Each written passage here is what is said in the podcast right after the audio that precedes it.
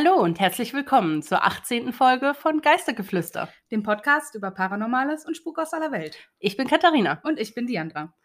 Ja, hallo. Wir sind wieder da. Captain Obvious.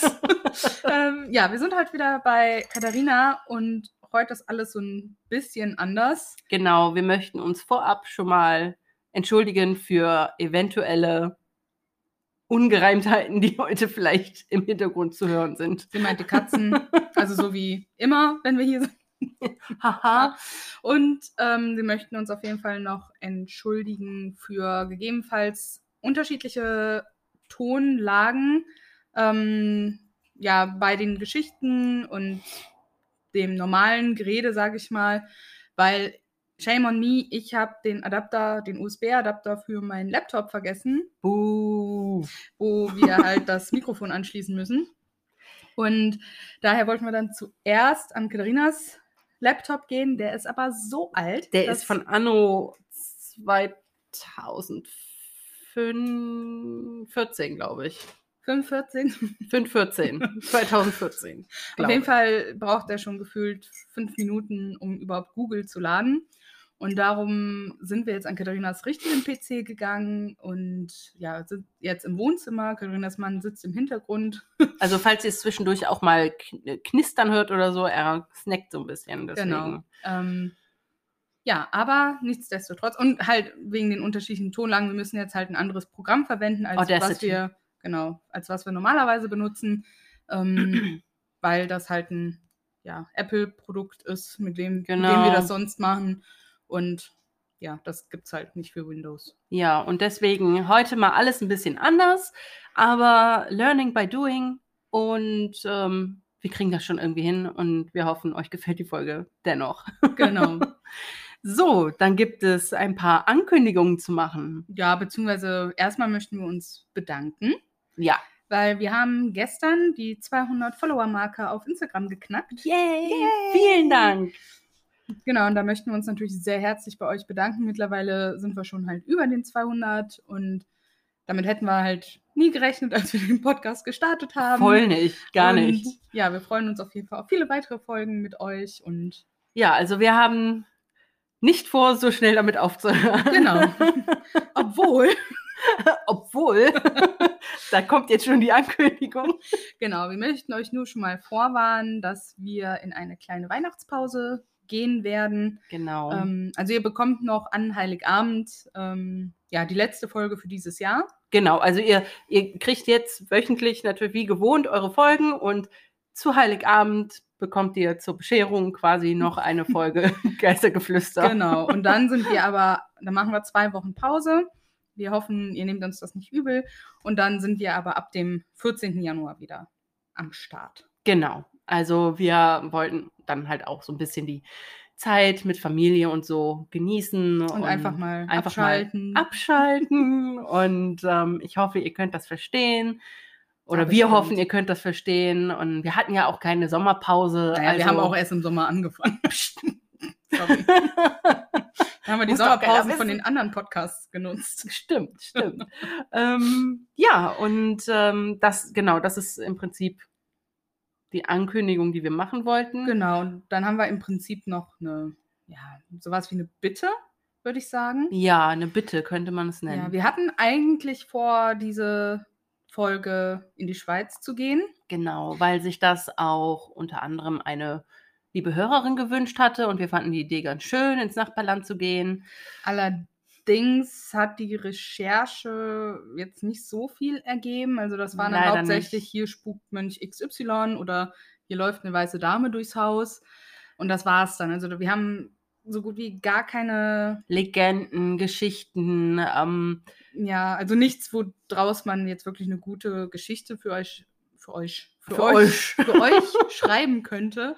Und aber falls jemand von euch vielleicht, der auch in der Schweiz wohnt, ähm, jetzt sofort eine Geschichte im Kopf hat, wo auch eine Legende drumherum rankt oder sowas, meldet euch sehr gerne, weil wir würden super gern die Schweiz machen, aber irgendwie bisher war da nicht so. Ja, wir werden natürlich Viel. weiterhin auch selbst recherchieren und gucken, vielleicht stolpern wir über was, aber falls ihr uns ein bisschen unterstützen wollt, nehmen wir das mit offenen Armen an. Genau. So, und da wir nicht in die Schweiz gehen konnten, dieses Mal, Sind wir nochmal nach Deutschland gegangen? Genau. Und ich würde sagen, Diandra, du fängst heute an. Sehr gerne.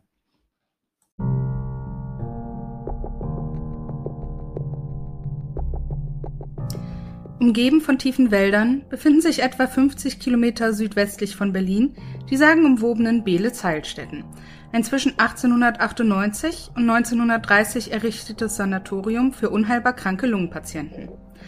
Das riesige Areal von ca. 200 Hektar umfasst ca. 60 denkmalgeschützte Gebäude und gehört heute zu den meistfrequentierten Spukorten in Deutschland. Das Sanatorium ist mittlerweile geschlossen. Ein unbefugtes Betreten des Geländes ist strengstens untersagt. Wer die Heilstätten betritt, glaubt kaum, dass er sich in einem ehemaligen Vorzeigekrankenhaus befindet. Die Gebäude verfallen, die Wände sind mit Graffiti überzogen, die Fenster entweder vernagelt oder eingeworfen. Es tropft durch die Dächer, sodass bei Unwetter in den einst so prunkvollen Räumlichkeiten dreckige Pfützen stehen. An dem Eingangsbereich der Notaufnahme hat jemand ein Pentagramm geschmiert und von den Wänden bröckelt der Putz. Die verlassenen, riesigen Räume und Hallen wirken gespenstisch. Und tatsächlich sind hier in der Vergangenheit teils gruselige Dinge geschehen.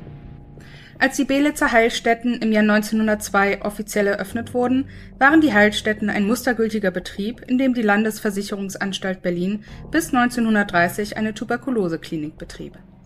Es war der Kampf gegen eine verheerende Krankheit, die vor allem aufgrund der katastrophalen hygienischen Zustände in den Berliner Mietskasernen immer mehr um sich griff und außer Kontrolle zu geraten drohte.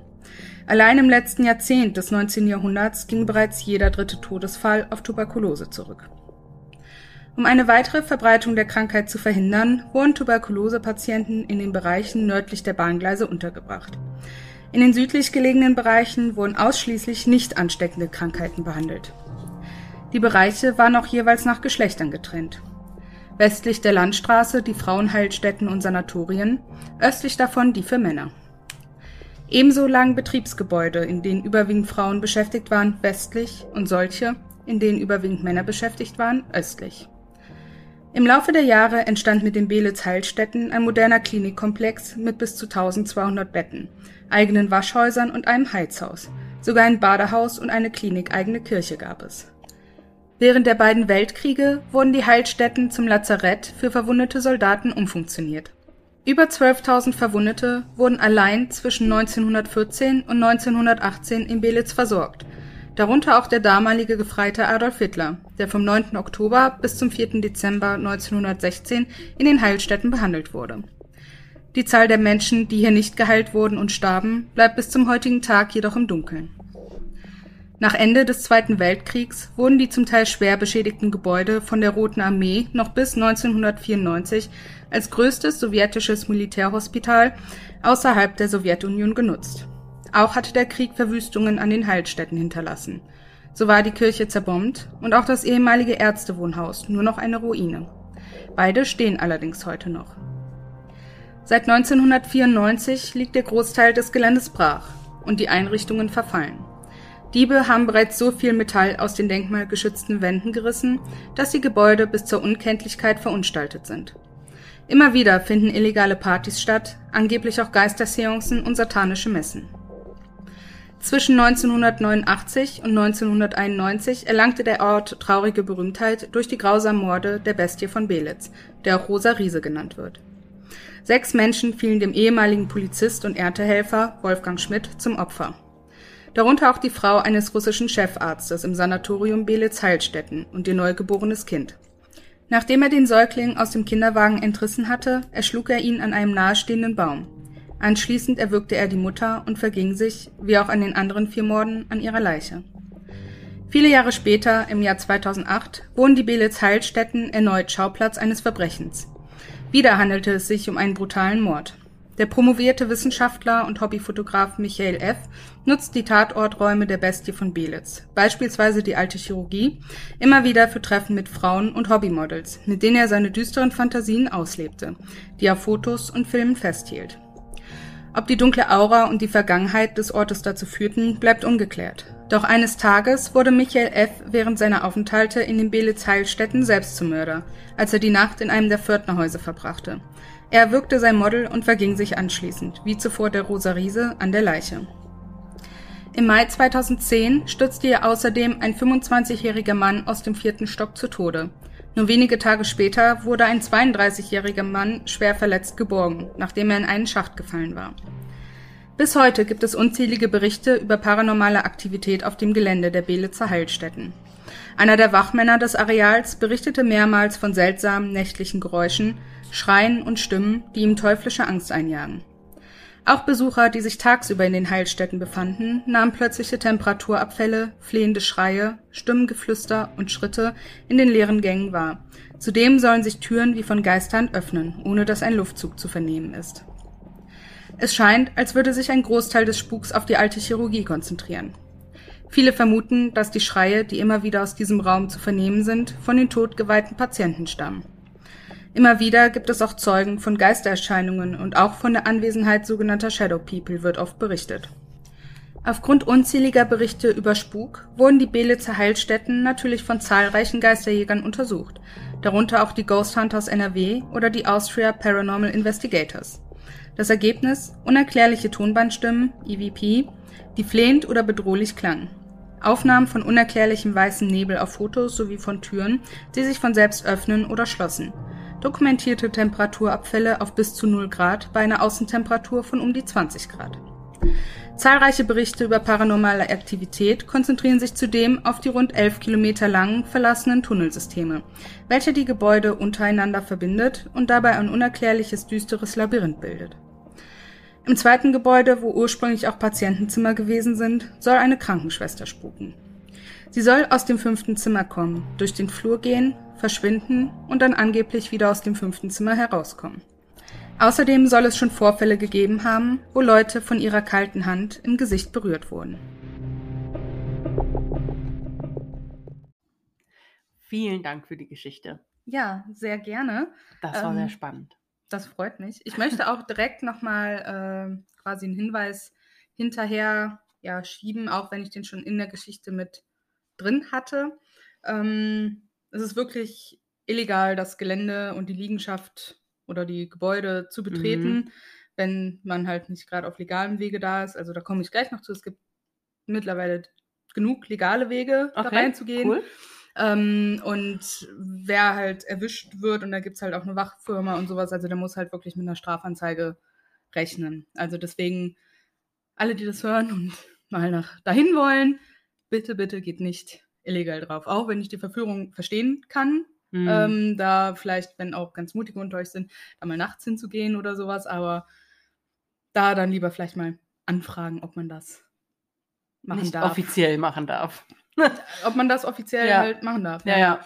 ja. Ähm, na, aber bitte, bitte geht nicht. Sorry, das war ich.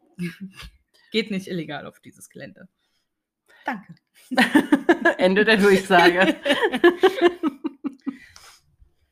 Genau, also das wollte ich jetzt auf jeden Fall nochmal direkt am Anfang. Ja, soll ja auch anbringen. sein. Also wir hatten ja schon das Thema einmal in unserer dritten Folge, genau. wo wir leider meine Story einfach komplett rausnehmen mussten, obwohl wir auch darauf hingewiesen haben, ja. dass man an den Ort nicht legal einfach so eindringen darf ähm, und dass da auch Wachleute rumlaufen. Und trotzdem hat uns leider der Besitzer ja. gebeten, ja das runterzunehmen. Ja, deswegen ich hoffe ich, fand. dass wir jetzt nicht so eine Nachricht kriegen und das trotzdem online bleiben darf, weil es gibt halt auch wirklich schon so viele, wirklich auch, auch von offiziellen Seiten, sowas wie Travel Circus oder sowas, mhm. Berichte darüber. Es gibt unzählige YouTube-Videos. Ne? Ja, also, klar. Das, also, das ähm, sind halt ja auch Dokumentationen und sowas. Ja. Ne? Also was dann hier sowieso Offiziell per se ja. das fördern könnte. Ja, ja. ja.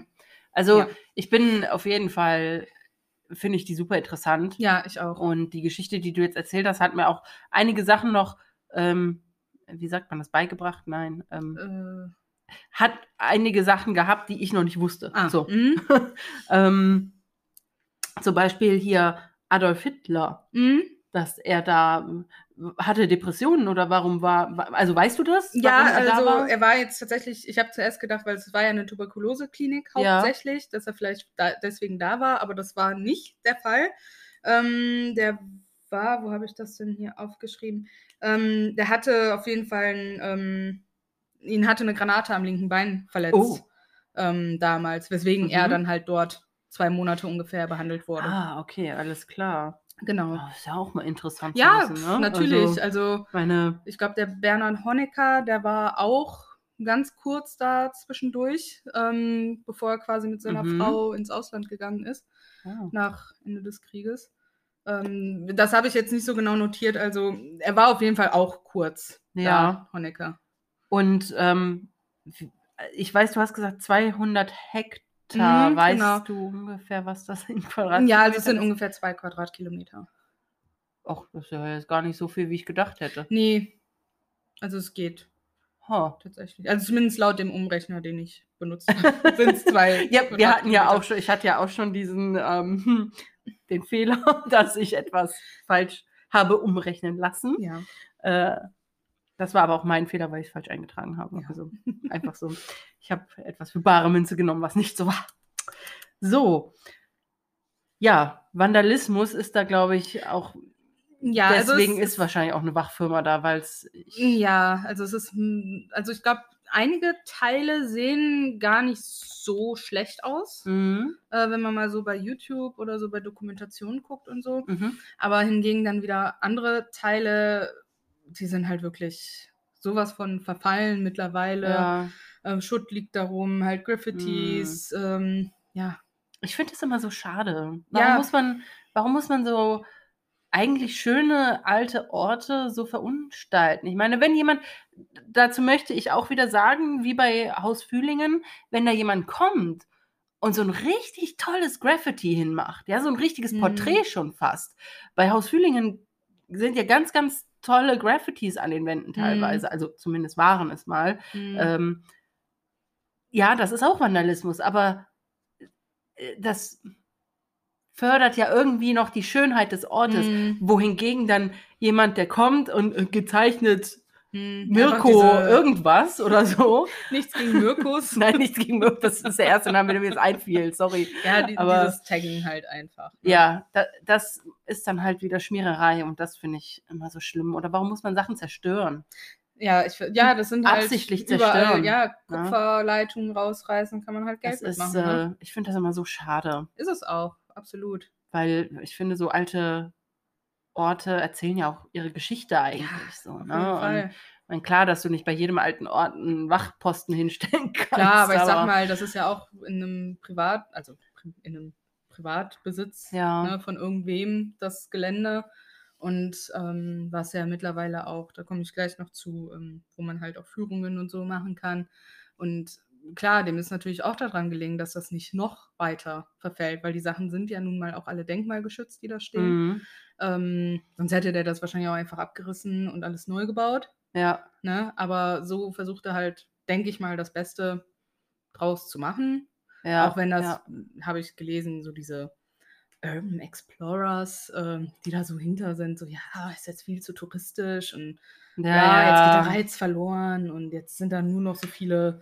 Mhm. Ja, ich sehe das immer so ein bisschen anders. Klar ist es was anderes, wenn du da hingehst und das so für dich erkundest, ne, dass wenn da keine weiteren Leute sind, ne, also Ja. dieses richtige Urban Exploring. Klar, da machen. ist ja auch ein bisschen Nervenkitzel mit bei. Natürlich, ne? Aber trotzdem finde ich es gut, wenn man das ja, kommerzialisiert, ne? in Anführungsstrichen, und die Gelder gegebenenfalls halt dafür nutzen kann, um das, was noch da ist, Zu erhalten. zu erhalten Ja. einfach. Ne?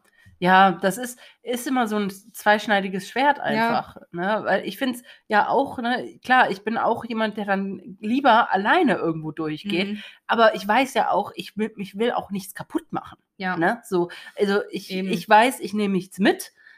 Das ist sowieso oberstes Gebot Ja. bei, bei Urban Exploring. Und ich weiß, ich mache nichts kaputt und ich respektiere den Ort, den ich dann besuche. Aber es gibt eben genug, die das nicht tun. Ja, Ne? Und die sich vielleicht trotzdem Urban Explorer nennen. Und Ja. ja, ähm, ja und gerade das schützt natürlich dann auch vor diesem Vandalismus davor. Und, und ja, und wie Mhm. du schon sagst, die Gelder dann dafür zu nutzen, dass es erhalten bleiben kann, ist, denke ich, das Positivste, was man damit machen kann. ja, und man kann halt die Geschichte und ja auch Schönheit der Gebäude, die ja trotzdem noch da ist, Leuten einfach näher bringen. Und das finde ich persönlich Mehrwert als, und es ist wirklich nicht teuer. Ja. Ähm, also da war ein anderes Objekt, wo wir schon mal waren, teurer. ähm, ähm, ja, ich finde das super, wenn man das auch zugänglich macht. Dass Ja, man da auch was lernen kann. das finde ich toll. Ja. Ähm, Und vielleicht noch ein ja, Fun Fact in Anführungsstrichen generell zu diesen Belitz Heil Heilstätten. Ähm, das wurde ja quasi als Tuberkulose-Klinik ja. erbaut. Ähm, aber tatsächlich, weil die reichen Leute, die konnten es sich halt leisten, irgendwo in eine einsame Hütte in die Berge zu fahren, halt an die gute Luft. Es ging ja darum, Ja. dass du an der guten Luft Ja, bist. genau. Deswegen ist das ja auch so weit draußen von Berlin, im Wald. Mhm. Ähm, und das wurde tatsächlich eigentlich extra für die ärmeren Bürger gebaut, dass die da hin können, weil die sich halt was anderes nicht leisten konnten. oh, das ist aber nett. Also, Mm, oder? ja. nein, ist nicht Also- nett.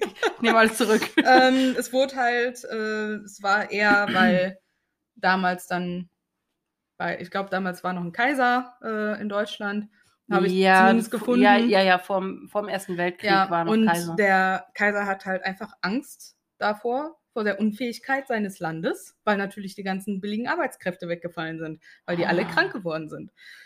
Und das war Oh. eigentlich die Absicht dahinter. Aber es war wirklich, also die haben das aber wirklich schön gebaut, also trotzdem, dass die Leute sich wohlfühlen. Also wirklich hell, große Gänge, Mhm. große Räume, äh, große Fenster. Also das war wirklich trotzdem eine schöne Atmosphäre da. Mhm. Ne? Aber es war trotzdem nicht ganz uneigennützig. Oh, okay, also, ja gut, ich meine, er ist ein Kaiser, er muss natürlich auch irgendwo, oder er war ein Kaiser, er musste Ja. natürlich irgendwo an den Fortbestand der Wirtschaft denken. Natürlich. Ähm, Ja, und wenn die halt, äh, ich meine, ja, wenn so viele halt an Tuberkulose erkranken, und das war wirklich ja damals wirklich schlimm, eine Pandemie. ja, Mhm. ähm, zumindest eine Epidemie. Ja, Ähm, und ja, klar, wenn dann quasi dein halbes Land ausfällt, so im Ja. Prinzip, grob gesagt, ne? ja, klar dann, du dann muss man, ja, so. dann muss man aber auch was tun. Ne? Also, Eben, ich meine, ne? Arbeiter gesund hin oder her, aber ähm, man, man will ja auch nicht, dass sein halbes Volk dahin, Nee, dahin rafft. eben. Ne? ne? Also, Aber das fand ich auch noch ganz, ganz interessant. ja, krass, das wusste ich auch noch Ja. nicht. Und was ich auch nicht wusste, also ich habe mich eben ein bisschen gefühlt wie beim True Crime Podcast, Ja. dass da, dass da zwei Mörder zugange waren Mhm. und einfach Leute da umgebracht haben. Ja, also von auf, dem, auf ähm, was für eine Weise. Ja, also von der Bestie von Belitz äh, hatte ich tatsächlich schon gelesen. Also äh, gehört, glaube ich, auch, aber gelesen auf jeden Fall, weil darüber mal ein Bericht, ich glaube, in, Stern, in der Stern Crime war, glaube ich. Okay. Ähm, oder Zeitverbrechen, aber ich meine, es war die Stern Crime, wo mal ein Bericht Ja. über diesen rosa Riesen war. Rosa Riese, warum? Ja, habe ich nachgeguckt, äh, weil, weil es mir auch nicht mehr selber eingefallen ist, aber halt äh, Rose bzw. Riese, weil er halt schon eine Körpergröße von 1,90 Meter hatte Oh, und okay, halt er schon sehr groß. war. Ja. Und er hatte halt eine Vorliebe für bunte Damenunterwäsche, die er halt während des Aktes des Mordes, sag ich mal, getragen hat. Okay, darauf möchte ich jetzt nicht groß eingehen, außer dass ich das, Ja, aber ähm, also das, er beziehungsweise mittlerweile ähm, hat er wohl einen Antrag in Gefängnis gestellt, dass er ach, der sitzt noch im Gefängnis? ja ja der ist Der lebt noch? ja ja Oh, okay. ähm, dass er mit ähm, Beate jetzt angesprochen werden möchte oh. ne? und genau also deswegen nicht wundern falls ihr danach googelt wenn ihr den Namen Beate findet und nicht mehr Wolfgang Okay. Genau. Irgendwie habe ich, irgendwie bin ich einfach davon ausgegangen, dass der jetzt schon tot ist längst. nee nee nee Aber, also der ähm, ist noch da Gut, das, ach krass. mhm. Wahnsinn. Also, da sind, naja das ist war ja auch nicht so nee, wann. Es war ja, ähm, ja zwischen 89 und 91. ja, ne? gut, das, das irgendwie Ja, denkt man, es ist weiter zurück und Ja. es ist Vergangenheit und dann ist der Mensch auch tot. weil man so viel ja, aus dem Mittelalter von, also wir erzählen halt voll viel auch aus dem Mittelalter bei unseren Geschichten. Mhm. Das irgendwie assoziiert man dann es ist passiert und jetzt ist es aber auch vorbei. Keine Ahnung. Nee, aber Ähm, den, falls ihr euch dafür interessiert, den Bericht in der, ich meine, es war die Stern Crime, also da, den kann ich sehr empfehlen. Das ist, ähm, das ist echt interessant. Ja. Aber dann ist es ja auch kein Wunder. Ich meine, da sind ja offenbar so, so, so viele Menschen gestorben. Ja, ja, Ähm, klar, schon allein früher. Kein Wunder, dass, dass es da Ne? vor Geistern wimmelt. Ja. Also vor ruhelosen Seelen, ähm, Shadow People.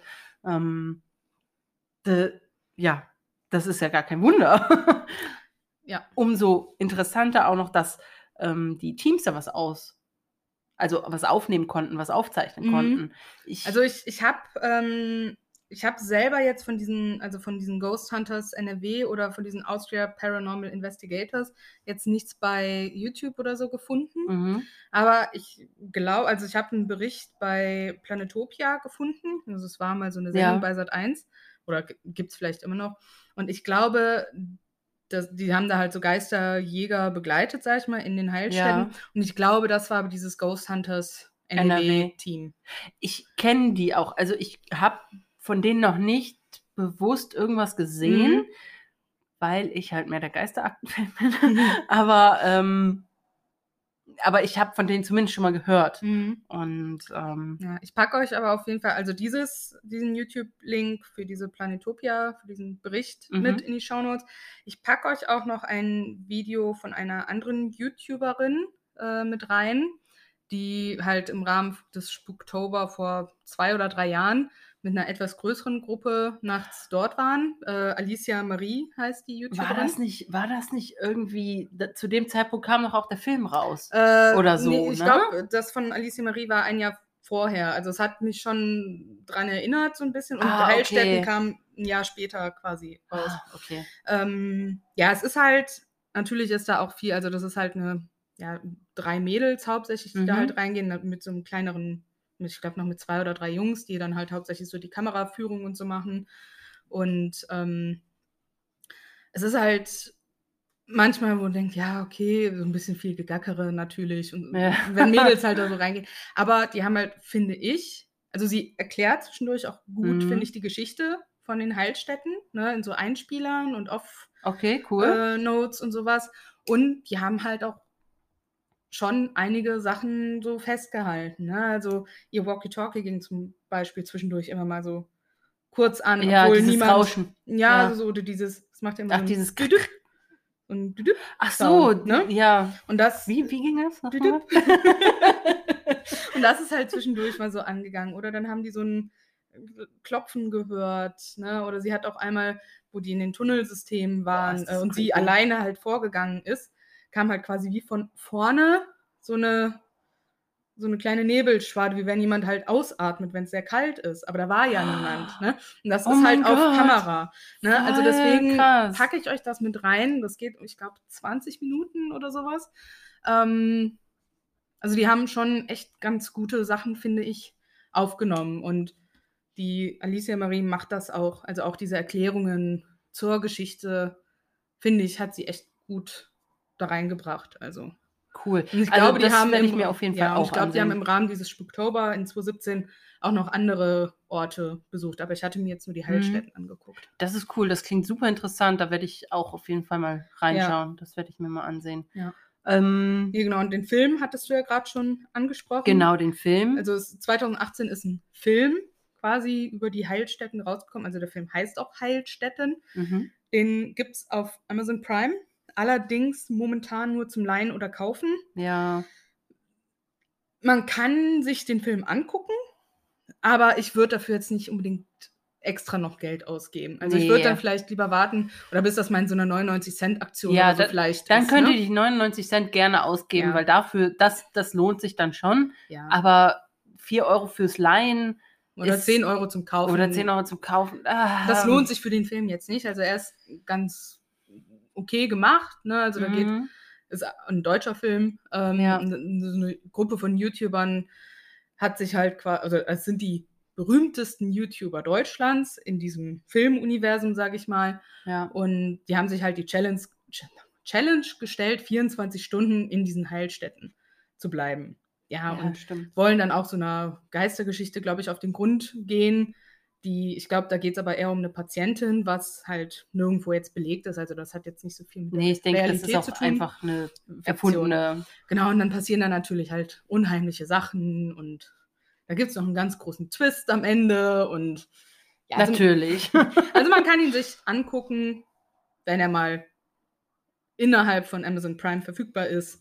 ja. Ähm, oder halt vielleicht mal in so einer 99 Cent Aktion. ja. Ich fand ihn okay, aber ich, also ich gucke ihn vielleicht irgendwann nochmal, aber es ist jetzt nicht so, dass ich voll geflasht war von Nee. dem Film. Vor allem, ich mag die Nilam Faruk eigentlich echt gerne, also die halt die, ich glaube Betty. Siehst du, soweit Spielt, weiß ich schon gar nicht Ähm, mehr. ja, weil sie ist tatsächlich YouTuberin, Ach die so. Nilam oder hat damals als YouTuber, YouTuberin neben ihrer Schauspielerei angefangen. Sie spielt halt auch in Sachen wie Tatorten mit und Ach, sowas, echt? ne? Oder hat jetzt einen Film mit Christoph Maria Herbst gemacht und sowas. oh, der ist so cool. Ja, und ähm, ich finde sie echt gut, aber die Rolle war halt irgendwie so. Lassen wir das so stehen. Ja. Was ich noch gerade sagen wollte, ich finde es so krass mit diesen Temperaturschwankungen, die du Mhm. angesprochen hast. Dieses 0 Grad, obwohl eine Außentemperatur von 20 Grad ja, das ist schon war. krass. Also ist das wirklich dokumentiert worden? Weil, Anscheinend, ne? Also weil das war ja im 20 Rahmen, Grad, im, im, in der Regel fällt das ja vielleicht so 5, 6, 7 Mhm. Grad Ja. maximal. Also ich hatte mir jetzt den Bericht von Planetopia nicht komplett angeguckt, weil der jetzt auch nicht so die Bombenqualität Mhm. hatte. Ne? Also ich denke mir, vielleicht kommt das da irgendwo nochmal zur Sprache, wenn das wirklich diese Ghost Hunters NRW jetzt waren, die da begleitet Ja, wurden. Genau. Wahnsinn. Also das hat mich gerade schon noch ein bisschen beeindruckt, als ich äh, das gehört habe. Und Ja. bei der Krankenschwester musste ich halt sofort an Silent Hill denken. Weil ich habe in meinem Kopf habe ich so gesagt, nein, es kann doch eine ganz nette, liebe Krankenschwester sein, die da einfach rumläuft und ihre Ewigkeit fristet. Mhm. Und in meinem Kopf kam immer diese blöde Krankenschwester von Silent Hill, weil so.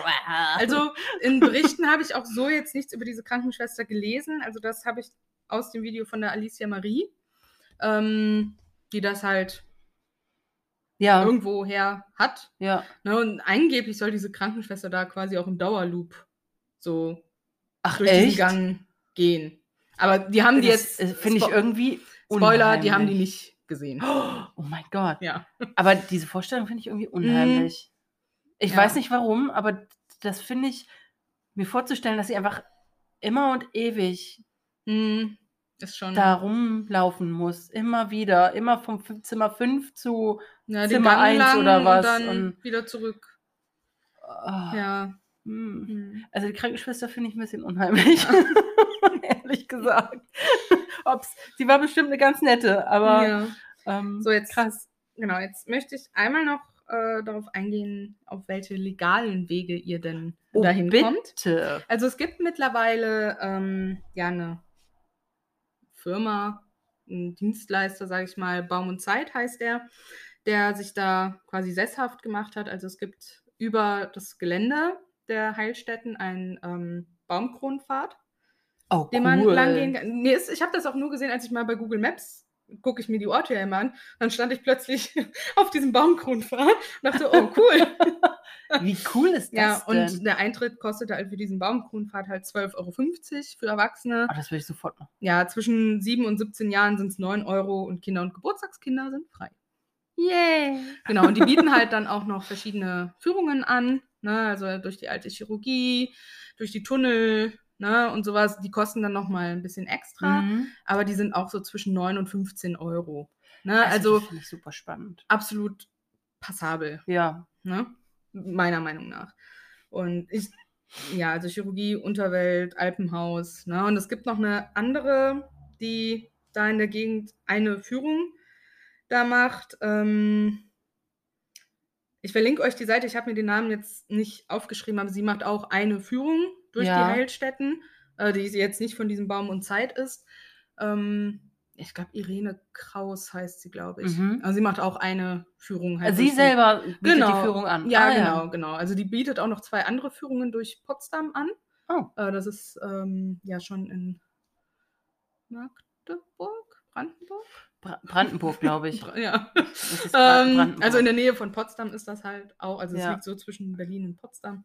Ähm, und ja, sie bietet halt neben so zwei Potsdam-Führungen Ja. halt auch eine für die Heilstätten an. cool. Ja. Und dann noch eine letzte Info. Ähm, mittlerweile gibt es für das Gelände ein Großbrau Großbauprojekt. Was? Ja, also die Häuser werden natürlich nicht abgerissen, so, ne, okay. weil die sind Denkmalschutz, halt denkmalgeschützt. Ne? ähm, aber es sind jetzt halt verschiedene Bauabschnitte und da soll halt zum Beispiel ein Quartier mit 250 Wohnungen in Mehrfamilienhäusern entstehen und es sollen rund 400 Einfamilienreihenhäuser und Doppelhäuser gebaut werden. Unter anderem soll nächstes Jahr eine Kita eröffnen mit 100 Plätzen. Ähm, und es sind wohl noch ein Ärztehaus, ein Café und ein Supermarkt geplant. Auf dem Gelände von den Bedels. Ja, oder in der Liegenschaft. Also es gibt ja das Gelände und ich glaube dann noch die Liegenschaft dazu. Ich glaube, eventuell ist die Wie krass wäre das denn? Stell dir mal vor, du hast ein Haus und da, zwischen diesen alten Ja. Gemäuern. Wow, Also ich, ich habe mir jetzt, ich weiß nicht, ob man da Baupläne finden kann im Internet. Da habe ich jetzt ehrlich gesagt nicht nachgeguckt. Man, Ja. Es gibt das bestimmt.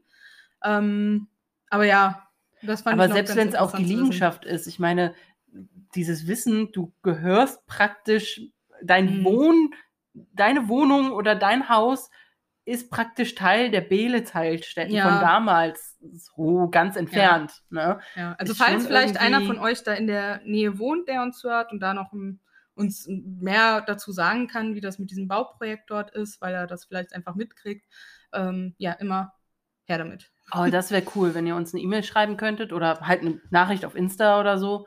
Das wäre echt cool. Ja. So, jetzt bin ich aber mit meinem Aftertalk endlich auch mal am Ende. Wir hoffen, Boah, wir haben jetzt lange geredet. ja, wir hoffen, wir haben euch nicht äh, zu sehr gelangweilt und wir gehen jetzt zu Katharinas Geschichte über.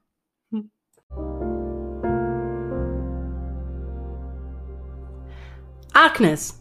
Agnes, hört jetzt sofort auf, euch mit euren Brüdern im Dreck zu wälzen. Das schickt sich nicht für ein Mädchen und schon gar nicht für die Tochter eines Grafen. Das Mädchen mit Namen Agnes rollte die Augen. Da war sie schon wieder, ihre Kinderfrau.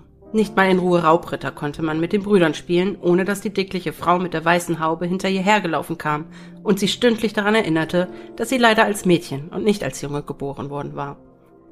Wehleidig sah Agnes ihre Brüder an und warf frustriert ihr Holzschwert auf die Erde, während sie aus der selbstgebauten Baumhöhle kletterte und ihrer Kinderfrau Hildegard höchst widerwillig entgegenging. Die Schimpftirade mit dem erhobenen Finger hatte das junge Mädchen schon zum dutzendsten Mal gehört und hörte gar nicht mehr genau hin, was die alte Frau ihr sagte, während sie an ihr vorbei Richtung Burghof trottete. Agnes zu Els war die einzige Tochter ihres Vaters, des Grafen zu Els. Und so schön wie sie war, so ein rechter Wildfang war sie auch. Gelangweilt von den typischen Dingen, die von einem Mädchen im 15. Jahrhundert erwartet wurden, zu sticken, brav, gelehrig und still zu sein, verbrachte sie lieber ihre Zeit mit ihren Brüdern. Spielkämpfe mit dem Schwert und Streifzüge durch den Wald und an die Els waren Agnes tausendmal lieber, als hübsche Kleider und ein Musikinstrument zu lernen. Und dann auch noch ausgerechnet heut, wo euer Vater den Herren von Braunsberg erwartet. Vergesst nicht, sein Sohn wird einmal euer zukünftiger Gemahl. Was soll seine Hoheit denn von euch denken? Lauft hier herum wie ein einfaches Bauernmädchen in schmutzigen Kleidern und ganz zerlumpt. So ging Hildegards Predigt fort und fort, bis zu dem Moment, an dem Agnes endlich in einem sauberen Kleid und gewaschen vor ihr stand.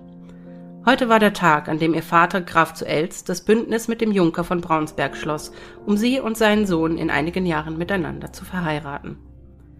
Recht war es dem Mädchen zwar nicht wirklich, aber es würde ja auch noch lange dauern, bis es wirklich soweit war, also machte sich Agnes darüber keine großen Gedanken. Zumal sie sowieso nicht gefragt wurde, ob sie damit einverstanden war oder nicht. Es war ihre töchterliche Pflicht, eine vorteilhafte Verbindung mit einem Edelmann einzugehen, so dass sich ihre Familie gut stellte und davon profitieren konnte. Das war ganz normal und außerdem wollte sie, dass ihr Vater auf seine Tochter stolz sein konnte. Und so besiegelten Graf von Els und der Herr von Braunsberg die zukünftige Hochzeit ihrer Kinder vertraglich. Zeit zog ins Land und nach einigen Jahren war die junge Agnes im heiratsfähigen Alter. Ihre Schönheit war nun noch mehr aufgeblüht und weit bekannt. Der Graf entschied, dass es seine Zeit war, Agnes ihren Verlobten treffen zu lassen. Doch verlief das erste Treffen ganz und gar nicht nach Agnes Vorstellung.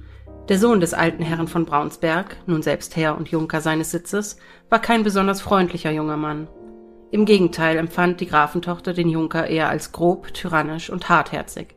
Ein richtiges Scheusal, dachte Agnes. Sie mied den Kontakt zu ihm, wo sie nur konnte.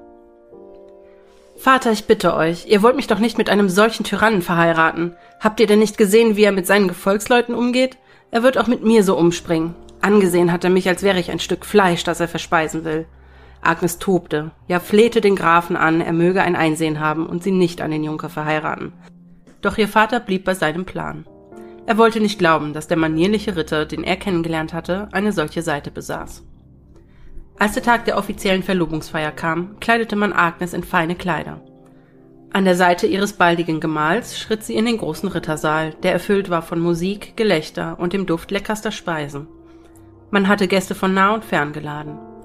Ihren Eltern zuliebe ließ sich die junge Maid nicht anmerken, wie angewidert sie von dem Mann war, der ihren Arm etwas zu fest hielt. Nachdem das Festmahl beendet war, erhob sich der Junker zu Braunsberg und zog seine Verlobte ebenfalls vom Stuhl, positionierte sie neben sich wie eine Trophäe. Er hielt eine großspurige Rede, die Agnes innerlich belustigte und die sie keineswegs ernst nahm. Nachdem er zum Ende kam, erschallten Applaus und Jubelrufe im ganzen Saal. Beflügelt davon drehte der Junker sich zu Agnes um, zog sie an sich und machte Anstalten, die junge Frau vor allen Versammelten zu küssen. Als Agnes gewahr wurde, was ihr Verlobter davor hatte, konnte sie, trotz aller Disziplin, den Schein nicht mehr wahren. Sie stieß ihn von sich weg, angeekelt von dem Gedanken, dass dieser Mann seine Lippen auf die ihren pressen wollte. Doch sah niemand kommen, was dann geschah. In einem Anfall unbändiger Wut schrie der Junker laut im Zorn und schlug Agnes so heftig ins Gesicht, dass sie zurück in den Stuhl sackte. Die schlimmsten Beleidigungen warf er der jungen Gräfin an den Kopf. Augenblicklich schlug die allgemeine Fröhlichkeit in Kampfeslust um und bildete zwei Lager. Auf der einen Seite die Gefolgsleute des Ritters von Braunsberg, die hinter ihm standen und die die Ablehnung der Grafentochter als persönlichen Affront verstanden auf der anderen Seite Familie und Freunde der Grafen zu Elz, die empört über das Geschehene waren und es nicht duldeten, dass ihr Fleisch und Blut so niederträchtig behandelt worden war. Schwerter wurden gezogen, ein Blutvergießen stand kurz bevor. Doch gelang es Graf von Elz, das größte Übel abzuwenden und die Gemüter zu beruhigen. Nicht jedoch ohne des Junkers Federhandschuh vor die Füße geworfen zu bekommen. Das wird euch teuer zu stehen bekommen, Graf. Sehr teuer.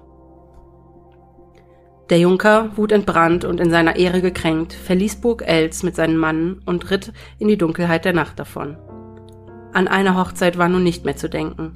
Agnes beteuerte ihrem Vater, wie unendlich leid es ihr tat und dass sie es nie so weit hatte kommen lassen wollen. Graf von Els, der nun verstand, was für ein Mensch beinahe sein Schwiegersohn geworden wäre, zürnte seiner Tochter nicht und verzieh ihr. Doch nun musste der Graf seine Feste aufrüsten lassen, in Erwartung einer erbitterten Fehde um seine Tochter.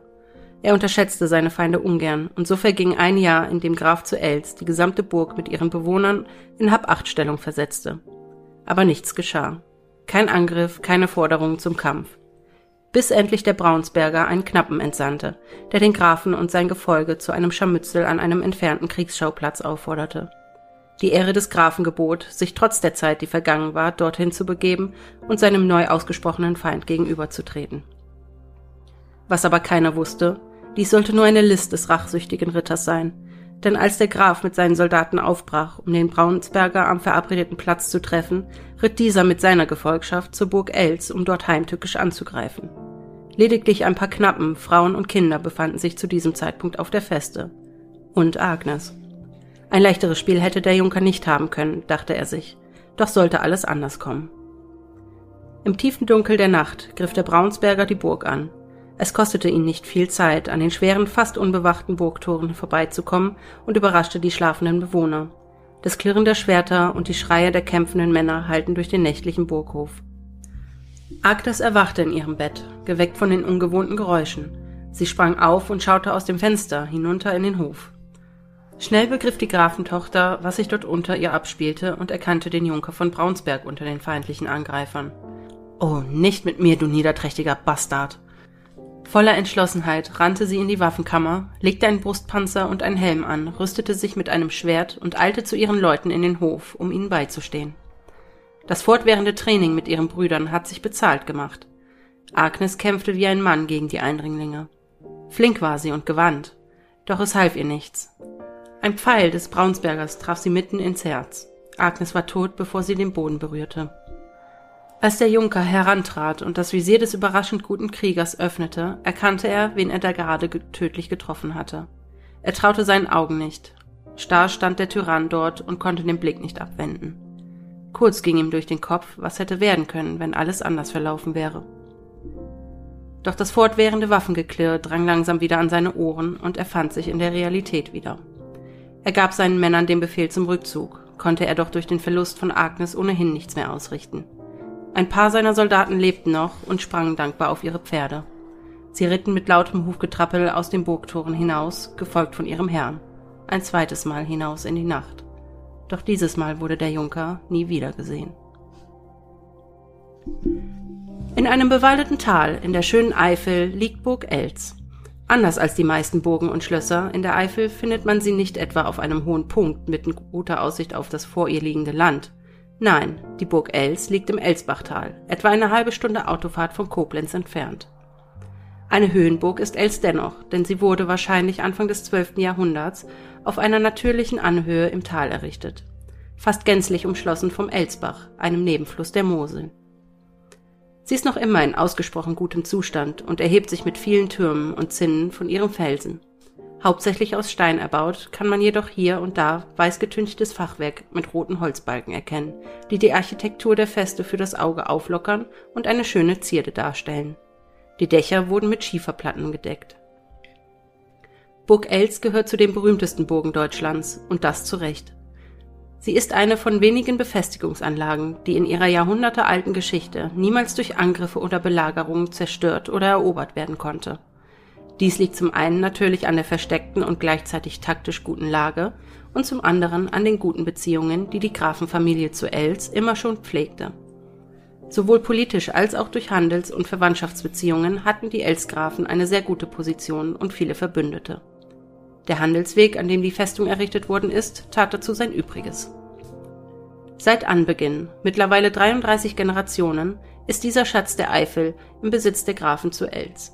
Und die Familie hütet diesen Schatz wie ihren Augapfel.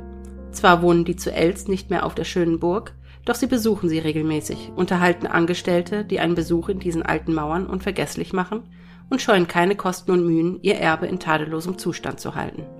So wurde zum Beispiel erst vor einigen Jahren der Rittersaal aufwendig und kostspielig restauriert, so dass Besucher nun die schönen Wandmalereien viel besser erkennen können.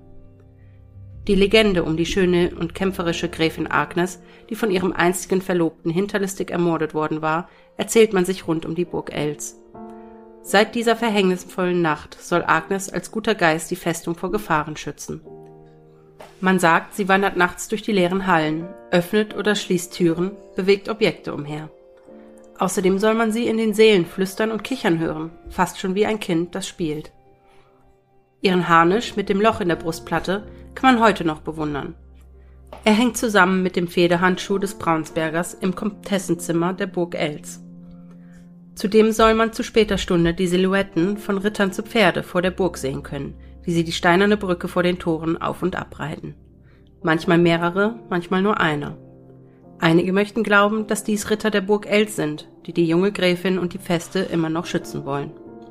Der jetzige Graf zu Els und seine Frau denken jedoch, dass es der Junker von Braunsberg ist mit seinen Gefolgsmännern, der Agnes immer noch für sich haben will dazu verdammt, ewig vor den Toren der Burg auf den Geist einer Frau zu warten, die er schon zu Lebzeiten nicht haben konnte. Vielen lieben Dank für die Geschichte. Gerne. Ich fand die Aufmachung echt cool, wie du das diesmal gemacht Ja? hast. Also, ja. Ich, ähm, ja, ich hatte irgendwie so einen kreativen Ausraster und habe irgendwie eine Vision gehabt und gedacht, Wow. warum nicht mal die Legende als Geschichte, als tatsächliche Mhm. Geschichte auszuformulieren. Ja, also ich fand das eine gute Variante, muss ich sagen. ja, mal gucken. Vielleicht bietet sich ja noch mal die Ja. ein oder andere Story Ja. dafür Wie hat es euch denn gefallen? Da freuen wir uns natürlich auf Rückmeldungen. Ja, wenn es euch natürlich total, wenn ihr sagt, meh, bloß nie wieder, dann lasse ich das natürlich. Buh, buh. ja, äh, Burg Els. Eine ganz, ganz schöne Burg. Ja, wir waren beide schon da, ne? Ja, Ja. also ich war noch nie drin leider. Ich war in der Winterpause da. Ähm, dafür hatte ich das Glück, die Burg im Schnee fotografieren zu können. Das ist schon schön. Also ich war einmal im Sommer da mit Daniel und dann aber auch nochmal an, ich glaube, vor, ich glaube, letztes Jahr an meinem Geburtstag waren wir, glaube ich, Mhm. unterwegs. Und da waren wir auch dann bei der Schön. Burg und die war dann aber auch zu, weil im Februar sind Ja, wir die- noch in Pause. Ja, die öffnen erst am, ich habe es aufgeschrieben, 27. März. Ja. Und das, da ist es natürlich, weil das erste Mal, wo wir da waren, war es halt natürlich extrem voll. War ein Sommer, Sommertag, ich glaube sogar auch ein Samstag oder ein Sonntag. Oh Mann. Ähm, wo wir halt einfach gesagt haben, boah, ich habe jetzt mal Bock, irgendwo hinzufahren, lass das mal machen. Na, da waren wir dann aber auch in der Burg ja. drin. Da konntest du ja auch noch äh, kostenlos auf den Burghof zumindest drauf. Ach echt? Cool. Und Jetzt, äh, da musst es halt nur, ja, bezahlen, sag ich mal, wenn du wirklich in die Burg Mhm. wolltest, ne? Und jetzt musst du, glaube ich, irgendwie schon am ersten Eingangstor Ja, bezahlen. also man sollte jetzt Führungen kaufen. Die sind aber nicht so teuer. Ich habe das mal rausgesucht. Also wenn man eine Burgführung sich bucht mit Einlass in die Schatzkammer, dann kostet das für einen Erwachsenen 11 Euro. Ja, also wie gesagt, die musstest du vorher auch schon im Prinzip Mhm. buchen, glaube ich. Nur jetzt musst du die halt wirklich, es gibt ja dieses große Eingangstor, da konntest du früher halt umsonst durch, also auch zu diesem Restaurant, was da ist und so. Und ich glaube, du musst jetzt an diesem Tor halt schon bezahlen, damit du überhaupt Oh, dahin okay, klar. kommst. Also ich glaube, das ist durch diese Corona-Situation und sowas, Ja, glaube ich. das kann äh, natürlich wenn ich das sein, ja. richtig im Kopf habe. Es ist auf jeden Mhm. Fall eine wirklich schöne Burg, an Ja. die ich, zu der ich gerne nochmal hinfahren würde, Ja. um, um sie auch von innen betrachten zu können. Ja, es ist auf jeden Fall super schön, also auch von innen. Wir waren auch in der Schatzkammer, meine ich, drin. Ähm, ja, sehr schön. Also die Führung war auch super gemacht. Ähm, ja, kann man nur empfehlen eigentlich. Schön, schön. Ja. Ja, ich fand es sehr spannend, so diese ja, Legende um Agnes, dass Ja. äh, diese Ich, ich wusste auch gar nicht, dass es da spuken soll. Also das war mir jetzt Mhm. ganz, ganz neu. Ja, es, ich musste auch ein bisschen fischen, um äh, das rauszufinden. Mhm. Also das wirklich, weil ja, also wie wir es schon mal erwähnt haben, Deutsche sind da mit Spuk und Geistern offensichtlich ein bisschen zurückhaltender, was so Blog-Einträge oder Artikel Mhm. ähm, ja, betrifft. Und ich habe also zu der deutschen Burg das meiste in einem englischen Blog-Eintrag gefunden. Ähm, jedenfalls was die Legende Mhm. anbelangt. Ne? Das ist schon Ähm, verrückt. jetzt nicht unbedingt die geschichtlichen Fakten Klar. und, und die, das Hintergrundwissen und so, das habe ich schon von der, von der Seite selber und also von der Homepage selber und auch Wikipedia. Ja. Ähm, aber es ist schon sehr interessant. Sobald es an, an Heimsuchungen, Geistergeschichten geht, dann sind englischsprachige Artikel sehr viel häufiger vertreten. Ja, das stimmt. Aber ich finde es ja, also dafür, dass die ja im Prinzip in jungen Jahren schon miteinander verlobt worden sind, Mhm. dass sie sich dann trotzdem erst Jahre später das erste Mal auch kennengelernt haben, das fand ich jetzt schon, weil ich glaube, die haben ja jetzt nicht so weit auseinander. Nee, Braun, gelebt. ich habe jetzt nicht unbedingt recherchiert, wo äh, Braunsberg ist, der Sitz Mhm. von Braunsberg war. Ähm, aber ja, es wird nicht allzu weit Ja. voneinander entfernt gewesen sein.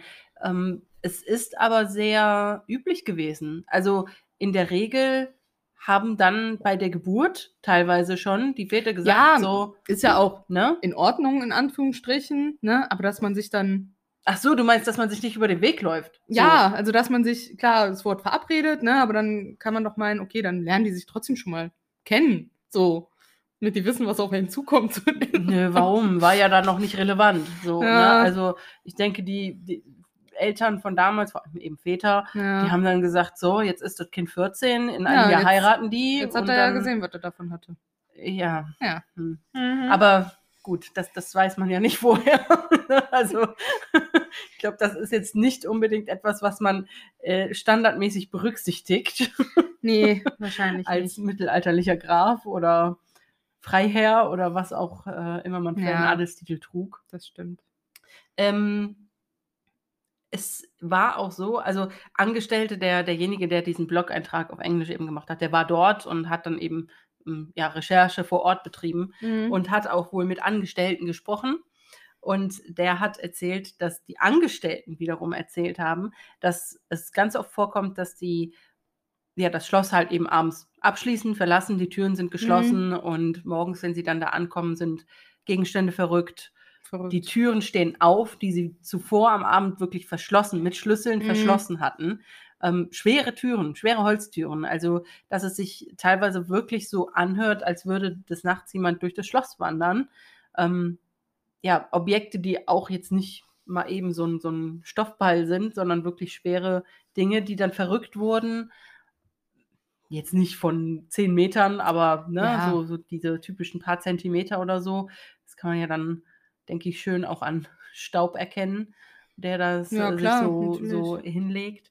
Und ähm, ja, und sogar manchmal die Kanonen, die dort ausgestellt sind, die sollen sich wohl auch ab und zu so ein bisschen Ach, verstellen. Ja. Und äh, das finde ich schon ganz, ganz interessant. Also ich kann mir das auch gut vorstellen, wie Agnes da einfach umherwandert. Und ich finde das auch irgendwie, wenn ich an sie denke und sie mir als Geist vorstelle, habe ich jetzt so gar kein trauriges Bild im Kopf, sondern Mhm. denke mir so, sie ist, denke ich, recht zufrieden, weil sie gestorben ist, während sie ihr Heim verteidigt hat. So. Also sie war ja. Ja. wohl eh eine tapfere, mutige junge Frau und ich denke mir nicht, dass sie weinend durchs Schloss rennt. Wird ja auch nicht erwähnt, Ja. ne? Nee, sondern ich eher denk- lachend und, und flüsternd. Ja. Aber ähm, ich stelle mir das auch schön vor, irgendwie. ich stelle mir das wirklich so vor, als würde sie eben durchs Schloss, ja, durchs Schloss spuken, ja, und gucken, dass alles beim Rechten ist, ne? Und ja, und ab und zu macht sie sich dann halt mal einen Scherz und öffnet die Türen oder schließt sie wieder. ja, ein bisschen Spaß muss halt sein. ein bisschen ne? Spaß muss halt sein, genau. Und meine persönliche Einschätzung von den Rittern vor dem Schloss, die ab und zu zu sehen sein sollen, denke ich, ist auch eher der Braunsberger. Ja, Der- der ergibt halt irgendwie mehr Sinn. Ja, so. finde ich ne? auch. Ich habe auch noch eine andere ähm, Version der Legende gefunden, wo ähm, der Braunsberger als Geist, also wo der Braunsberger dort umgebracht wurde im Hof Mhm. und dann aber als Geist auf Agnes Grabhügel spukt. Okay. das hatte in meinem Kopf irgendwie wenig Sinn ergeben. Mhm. Also dann hätte ich es jetzt eher sinniger gefunden, dass er auch im Schloss mitspukt Ja. oder halt gar nicht. Ne? So, Ja, nee, das finde ich passt jetzt auch irgendwie. warum auf so. ihrem Grabhügel? Das macht keinen Sinn. Agnes ist im Schloss und er ist auf, sein- auf ihrem Grabhügel. Das ist so Ja. hm, merkwürdig. Aber deswegen habe ich dann halt auch mich für die andere Version Ja. entschieden, die ich äh, dann gefunden habe. Mhm. Nee, war eine Das gute, ja dann gute Version. Das ist ja dann ähm, auch immer so ein bisschen die künstlerische Freiheit. Und wenn man, wenn man Legenden, das ist halt der Vorteil bei Legenden, man kann sich dann schon so ein bisschen das aussuchen, was einem am besten gefällt, ja, weil eine Legende ist ja nun mal eine Legende. Ja, und ob es nun wahr ist oder nicht, sagt dir gleich das Licht. ob du wirklich richtig stehst. genau. Ähm, ja, was ich noch sagen wollte, die Burg Els, die hat von 1961 bis 95 Mhm. den 500-Markschein geziert, Oh, damals. kann ich nicht beurteilen. Ich habe nie einen 500-Mark-Schein gesehen. Ich auch nicht. Aber es war so. Und wenn, dann könnte ich mich sicher nicht dran erinnern, weil 95 war ich erst vier. Richtig. ähm, ich war ein bisschen älter, aber dennoch hatte ich keinen Wie, wie 500 sie jetzt gar nicht auf ihr Alter eingeht. Merkt ihr das? Ein Hauch älter war Sie ich. ist dann. alt. Ein Hauch älter, da lacht sogar Hm. mein Mann im Hintergrund. Hab's gehört. Und ähm, die Burg Els war auch im Rahmen einer Burg, äh, einer Bogenserie auf Briefmarken zu finden, von 77 bis 82, Hm. ähm, für die 40 Pfennig Postmarkenporto. 40 Pfennig. 40 Pfennig, süß, ne? Schön. Dafür haben wir früher noch Eiskugeln gekauft. Mhm. Das ist echt so. Ja, wir sind so alt. Früher alles für 40 Pfennig kaufen konnte. Eine Leckertüte. Ja, prall Beim Bäcker. gefüllt. Prall gefüllt. Weil einzelne Sachen 5 Cent gekostet haben. Ich weiß noch, dass ich für 50 Pfennig öfters mal Ja. Leckertüten beim Ja, Bäcker gut, geholt prall gefüllt für 40 Cent jetzt vielleicht nicht. Das sind Aber gut gefüllt. acht, So, dass man was Te- teilen konnte. acht Teile. Ja, 5 Cent Ja. pro Ding, acht Teile. ja. War aber schon eine Aber wenn man sich schon für eine Mark was geholt hat, du, da war es schon der Held auf dem Schulhof. Also, Mhm. doch, doch, das war so. Ähm, ja, in der Burg, wie gesagt, also es ist ein Museum, ähm, ein sehr gut erhaltenes Museum mittlerweile. Es Ja. ist wirklich schön. Also wir waren ja beide schon dort. Ich war, wie gesagt, nicht drin, aber die Umgebung allein ist schon so toll. Es gibt Ja. so einen ähm, ja, so Hauptweg, der zur Burg führt. Ähm, der ist auch relativ ver verschlungen. Also man ne? kann auch mit einem Bus hinfahren, wenn einem der, weil der, zu Fuß gehst du, glaube ich, auch so 20 Minuten. Ja, halbe das kann sein. Der Bus so. fährt dann da runter, ne? Genau, es Aber- gibt halt auch so eine asphaltierte Straße, die halt für diese Busse ja, ist. und das ist oder der Hauptweg, den auch viele so nehmen zum Echt? Laufen, ja. Hm. Aber es gibt halt auch diesen Nebenweg. Genau.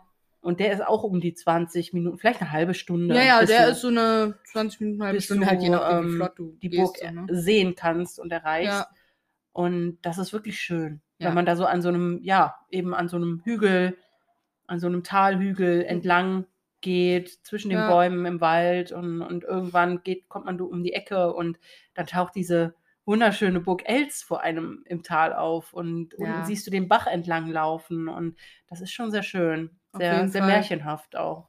Ja. Und also ich möchte da gerne auf jeden Fall nochmal hin. Ja. Ähm, Und am besten, nur so ein kurzer Tipp, wenn man eh in der Gegend ist, ach, diese Brücke, ne? dann fährt man am besten noch zur Geierlei-Hängebrücke. Die ist da, glaube ich, um die ich noch 10 gar oder nie. 15 Kilometer Ja. entfernt. Da muss man zwar auch eine Weile hingehen Ja. äh, von dem Parkplatz, also da kannst du dann noch nicht mit dem Bus hinfahren. Ähm, aber die ist wirklich sehr, sehr schön. Da war ich noch nie, würde ich aber auch gerne nochmal hin, obwohl ich ein bisschen Höhenangst habe. Aber ich würde mich trotzdem drüber trauen. Ja. ja. Nee, die ist schön. Also ich äh, hatte da jetzt kein Problem mit, da drüber zu gehen. Ähm, nee, sehr schön. Das ist, ähm, ja, das ist meine Geschichte zu der Burg. Es gibt zwei Gastronomien dort, Mhm. also Selbstbedienungsgastronomien in der Burg, damit man natürlich auch äh, se- seinen Tag gut verbringen kann dort, ohne hungern zu müssen. Und es gibt äh, den Burgshop natürlich, Natürlich, für Souvenirs. Genau. Kleine Holzschwerter, Kettenhemden, es kann man sogar Kettenhemden kaufen.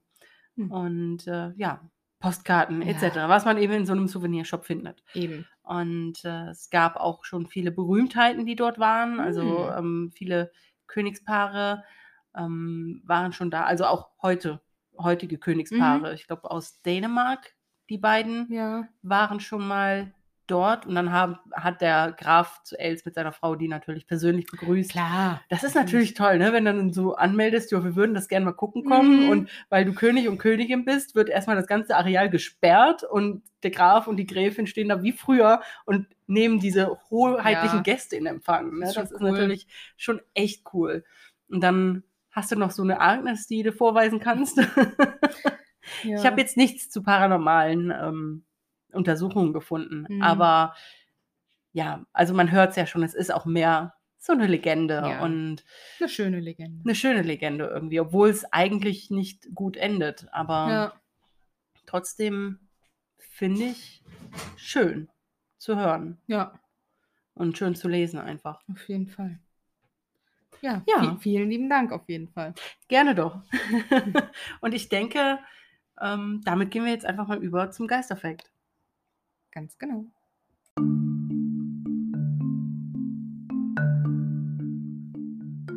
Geisterfakt der Folge. Und den heutigen Geisterfakt hat Katharina für euch. Genau. Und Diana hatte ja in ihrer Geschichte die Shadow People erwähnt. Und da habe ich mir gedacht, hm, Shadow People sind wahrscheinlich Schattenwesen, aber das klingt so speziell, da wollte ich mal drüber nachlesen und habe folgende Definition für Shadow People herausgefunden. Sie sind, ja, sie sind im Prinzip der Inbegriff des schwarzen Mannes, für uns auf Deutsch, ähm, werden generell als männlich dargestellt oder treten eben generell als männliche Form auf. Sie wissen über uns Bescheid, also sie, sie kriegen uns genauso mit, wie wir sie mitbekommen und sie reagieren auch auf uns. Sie sind groß, meistens in äh, lange Mäntel gehüllt, die ein bisschen altmodisch wirken können. Hüte gehen auch öfters. Und ähm, sie wirken halt nicht einfach nur wie Schatten an der Wand, sondern haben schon eine gewisse Tiefe in ihrem Auftreten, ähm, wenn man sie so sieht. Ähm, ja, außerdem haben sie in der Regel keine sichtbaren Augen. Es gibt aber Ausnahmen. Das war die Katze. Es gibt aber Ausnahmen, wo diese Shadow People eher ein dämonisches Auftreten haben. Und wenn die so auftreten, dann kann es sehr gut sein, dass sie rote leuchtende Augen ähm, haben und eben auch eine Art dämonische Form annehmen. Also spezieller wurde darauf jetzt hier nicht eingegangen. Also ich nehme mal an, dass es, dass man dann vielleicht äh, auch Hörner sehen kann oder äh, solche Dinge und äh, dann auch entsprechendes Verhalten an den Tag legen und eine gewisse Gefahr ausstrahlen. Ähm, sie kommunizieren eher nicht, also sie sind stumm, reden nicht, machen auch nicht wirklich was, was einen zu irgendwas, ja, was nach irgendwas hindeuten könnte. Und sie können durch Gegenstände und Wände gehen. Das ist für sie absolut kein Problem. Das ist der Inbegriff von Shadow People, wie man sie so kennt. Und ja, es gibt auch noch verschiedene Arten von Shadow People. Die würden wir euch dann aber in einem anderen Geisteffekt vorstellen. Genau. Und ja, damit gehen wir dann schon zum Abschluss der Folge.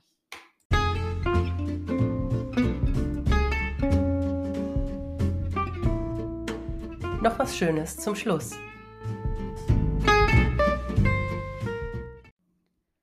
Und wie immer beginnen wir jetzt Mit mit, den den, Empfehlungen. mit den Empfehlungen. Genau. Und ja, meine Empfehlung heute ist ein Spiel. Oh. Ein PC-Spiel, Oh. was man über Steam kaufen kann. Also man kann viele Spiele über Steam kaufen. Ja, aber, aber- der Blick hat es mir verraten. Ja. Und es ist tatsächlich ein Spiel, was auch thematisch irgendwie zu unserem Ja, Podcast stimmt eigentlich. passt. Ja. Sehr, Und zwar möchte ich euch heute Phasmophobia empfehlen. sehr gute Wahl. Ja. Das ist ein Spiel, was man mit bis zu vier Leuten in einer Runde gemeinsam spielen kann. Und ja, man begibt sich quasi als Geisterjäger in verschiedene Gebäude rein und muss versuchen herauszufinden, was da für ein Geist sein Unwesen treibt. Ja. Und da stehen einem dann auch verschiedenste Mittel zur Verfügung, also Salz, Weih ach, ähm, Räucherstäbchen, Ja, Kameras. Ja. ja. Kameras, äh, K2-Meter, ähm, äh, Spiritbox, Taschenlampen, Thermometer. Thermometer, also alles so, was das Herz irgendwie begehrt. Was das Geisterjägerherz Genau. Ja, und das haben wir jetzt schon ein paar Mal zusammen gespielt, Ja, auch mit sehr lustig. Äh, Dani zusammen, also die ja auch schon mal hier bei uns im Podcast war. Und es ist ja, ja lustig.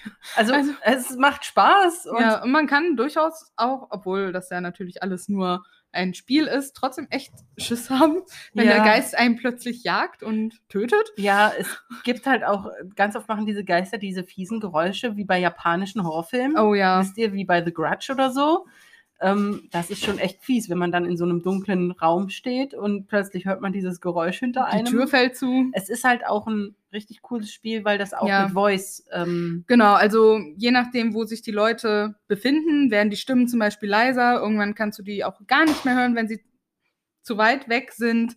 Und dann muss man sich über Walkie-Talkies unterhalten. Also das ist, oder je nachdem, wo man ist, hallen auch die Stimmen etwas mehr. Also ja, das, ist, schon ziemlich cool. ja, das ist schon ganz cool. Und man muss halt mit dem Geist reden, ne? Also man muss den schon rufen genau, äh, richtig. mitunter und äh, um herauszubekommen, was das ist. Denn mit einer Spiritbox läuft man da auch rum und man will ja dann versuchen, Rückmeldungen zu bekommen. genau. Also muss versuchen, ob man das, das, will. also das Spiel kostet momentan auch nur so, ich glaube, um die 12 Euro. ja, es ist noch in der Alpha oder Beta. Alpha, glaube ich, sogar noch. Ähm, also wird auch noch viel dran passieren.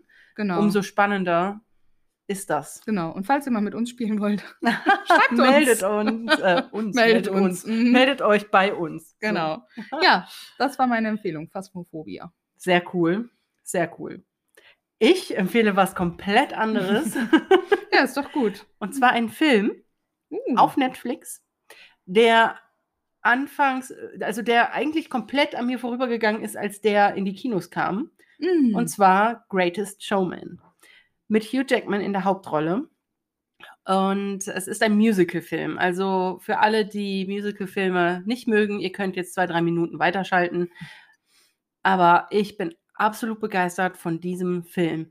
Die Lieder sind absolut fantastisch und es ist einfach eine richtig tolle Story. Es basiert auch auf einem wahren ähm, Charakter. Also der Hugh Jackman spielt einen wahren Charakter.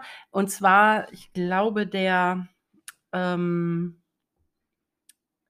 ich weiß nicht, ob es der erste war, aber auf jeden Fall jemand, der in Amerika damals, ich sag mal, die erste Freakshow aufgezogen hat. Hm. Ähm, also ein Zirkus mit ja, entstellten Freaks. Menschen, ja, mit Freaks, Also damals. ähm, Freaks damals waren- Freaks genannt, aber die eben durch ihre Entstellung, durch ihre Andersartigkeit keinen Platz in der Gesellschaft hatten Mhm. und deswegen wie Ausgestoßene behandelt wurden. Und er hat den durch diesen Zirkus eben ja ein Zuhause gegeben. Und ähm, das ist eine wirklich tolle Story und wie er ja diesen Zirkus eigentlich zu einer Familie für diese ganzen Mhm. Freaks in Anführungszeichen macht. Das ist wirklich, wirklich toll, wie er dann plötzlich diesen, diesen guten Weg eigentlich verliert. Ähm, und dann eben, ja, und man sich dann fragt, oh, ich mochte den die ganze Zeit so gern und jetzt geht er da aber so einen Weg, das finde ich gar nicht so dolle. Mhm. Und das ist echt cool. Und diese, ich kann, diese Lieder, ich könnte sie rauf und runter hören. Es ist unglaublich. Der kann so gut singen. Oh ja, Zac Efron stimmt. spielt mit.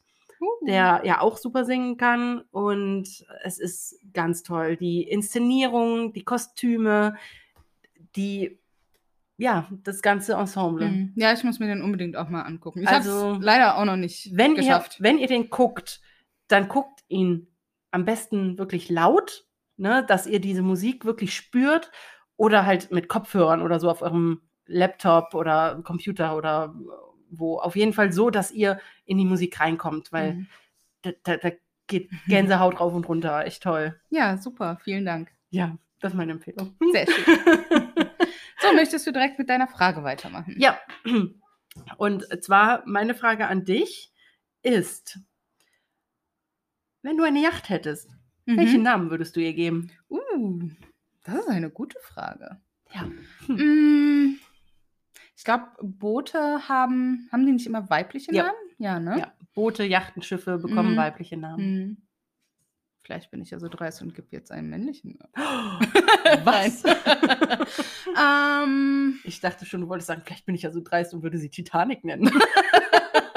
nein, oder? Ich glaube, also der erste Name, den ich halt auch richtig cool finde, der mir so gerade einfällt, äh, wäre Enola. Oh, cool. Wie Ja. aus dem Film. Ja, jetzt, ja, den genau. Du, ähm, Den ich irgend. Hab, hab, nee, ich habe den noch nicht. em- Hab ich den schon empfohlen? hast. Du den Nee, empfohlen? noch nicht. Ne? Ich habe ihn dir empfohlen, aber ich glaube noch nicht hier. Mhm. Aber ja, aus einem Film. ähm, und ich finde den Namen halt wirklich echt super schön. Und ich glaube, der passt auch gut zu einer Yacht oder zu einem kleinen Schiff oder sowas. Und ja, Ja. Mein, mein Schiff oder Boot, Yacht, was auch immer, was ich nie haben werde. Wenn, wenn, man, wenn man in Bezug auf Yachtboot sagt, muss ich immer an How I Met Your Mother denken, wie die eine da in ihrem Boote-Werbespot die ganze Zeit Boote, Boote, Boote Ja. sagt. Nein, aber kann ja auch sein, dass ich irgendwann vielleicht mein Ruderboot hab. Die kriegen ja auch ab und an Namen. Ja, ja, Ne? ja, das wäre klar. dann halt ein Bötchen, Boot, so. Ja. Natürlich keine Yacht. nee, aber mein Wassergefährt, Die Fantasie kennt keine Grenzen. genau, würde, ich würde es Enola nennen.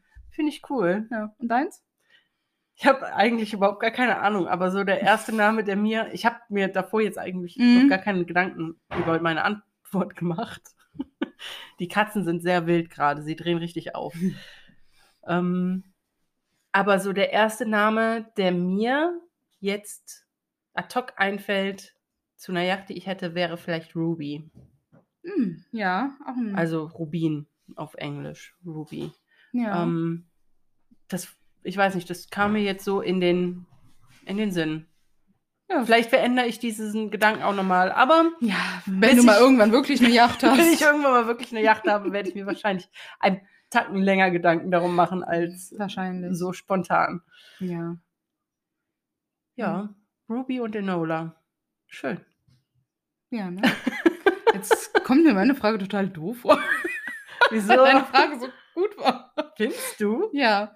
Nein, meine Frage wäre heute für dich: Was ist denn deine liebste Beilage beim Essen? Kartoffeln. Hm. Du kannst auch Gemüsebeilagen wählen. Also andere Gemüse, also so Erbsen und Möhrchen oder sowas. Ja, ja, ja. Kartoffeln sind ja auch Gemüse. Aber- Ich finde. Nee, Kartoffeln. Mhm. Die sind so vielseitig. Man kann so viel Mhm. mit denen machen und die schmecken einfach gut. Ja, das stimmt. Ich bin auch Also, der Kartoffeltyp. Du kannst Mashed Potatoes, also äh, ähm, Kartoffelbrei damit machen. Du Mm. kannst. Bratkartoffel, Kartoffelgratin. Dann ist es allerdings jetzt schon fast keine Beilage mehr, sondern ein eigenes Mm. Gericht. Ja, ja. Pommes, du kannst äh, ja so Ofenkartoffeln machen, Ja. Pellkartoffeln. Also ich esse meine Kartoffeln sowieso eigentlich grundsätzlich gerne mit Schale. Ich auch, ja. Aus dem einen Grund, weil ich auch oft zu faul bin, die zu schälen. Ja, Aber auch, weil es mir wirklich besser schmeckt. ja, mir auch. Ähm, und weil es gesünder ist. Ja, Kartoffeln. ja, gut, dann sind wir uns einig. Ich bin auch. Bist du Team. auch die Kartoffelfraktion? Ja, ich bin auch Team Kartoffel. Team Kartoffel. Ja, schön, dann haben wir die Frage ja schnell abgehandelt. Und ja, Wunderbar. unsere Umfragen, äh, generell Fragen, Stories, Fotos findet ihr wie immer auf unserem Instagram-Kanal. Dort könnt ihr uns finden unter Geistegeflüster mit UE unterstrich Podcast. Genau. Ihr könnt es auch auf Facebook finden. Da sind wir ganz einfach und simply Geistergeflüster mit Ü. Genau, und ihr könnt uns natürlich auch gerne eine E-Mail schreiben mit Lob, Kritik, Schweizer Vorschlägen. Schweizer Vorschlägen, mit euren eigenen Geschichten, was ihr vielleicht schon selber erlebt habt. Oh, unbedingt. Weil wir gerne auch irgendwann nochmal so eine Spezialfolge mit euren Geschichten gerne machen würden. Ja. Und da freuen wir uns immer über ja, Einsendungen, was ihr bereits erlebt habt. Und ja, die E-Mail ist geistergeflüster mit ue at outlook.com. Genau. Und um die all, allepisodliche ähm, ja, Propaganda jetzt hier noch zu beenden, auf Apple Podcast könnt ihr uns bewerten. Am liebsten natürlich mit fünf Sternen. Aber wir nehmen auch vier. Aber alles darunter muss schon begründet werden. Genau. Und natürlich gilt auch wie immer, empfehlt uns weiter, erzählt äh, euren Freundinnen, Freundinnen davon, euren Kollegen, Familien, Bekannten, Leute in der Stadt, die ihr einfach so trefft. genau. Also wem auch immer ihr uns empfehlen möchtet, tut das bitte. Wir freuen uns über jeden neuen Hörer, der hier einschaltet und auch Freude an unserem Podcast hat. Genau. Und damit beenden wir die heutige Folge. Ciao. Tschüss.